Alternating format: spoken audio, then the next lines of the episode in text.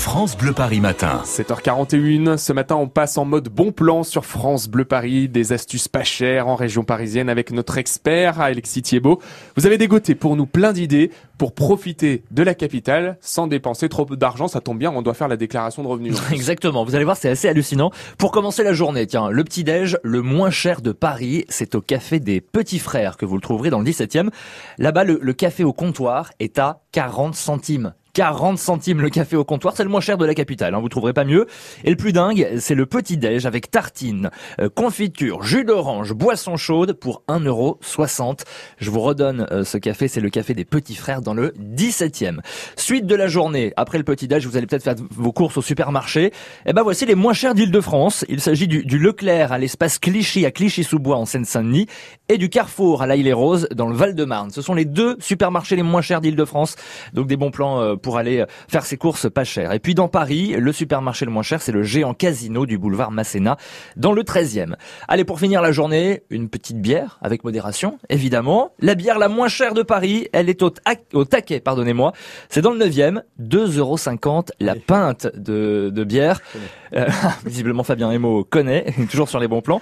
Euh, le verre de vin et de verre de pastis est à 2 euros seulement. Tout ça est à consommer avec modération, mais voilà, c'est vraiment pas cher. Et c'est vous qui êtes au taquet ce matin pour ah nous donner des bons plans pas chers pour profiter de Paris.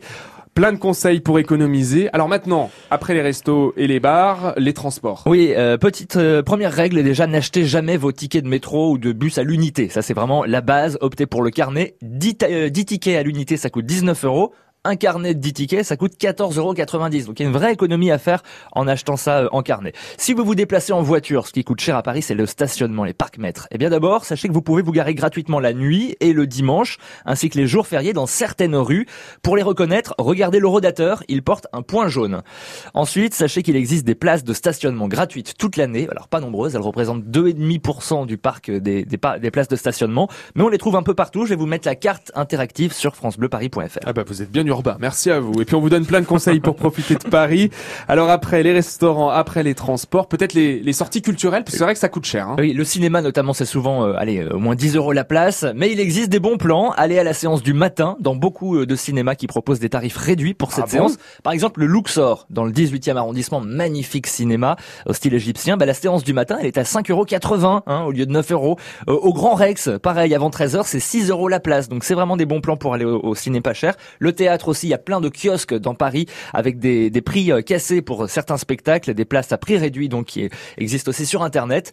Et puis des musées sont gratuits également tous les jours, le Petit Palais, euh, le musée d'art moderne, le musée le nouveau musée du parfum à Chaussée d'Antin et le collège des Bernardins notamment. Il y a beaucoup de musées accessibles gratuitement à Paris. Voilà quelques-uns des bons plans qu'on souhaitait euh, vous divulguer sur France Bleu Paris, histoire de mettre un petit peu de beurre dans les épinards et de garder vos sous pour partir en vacances.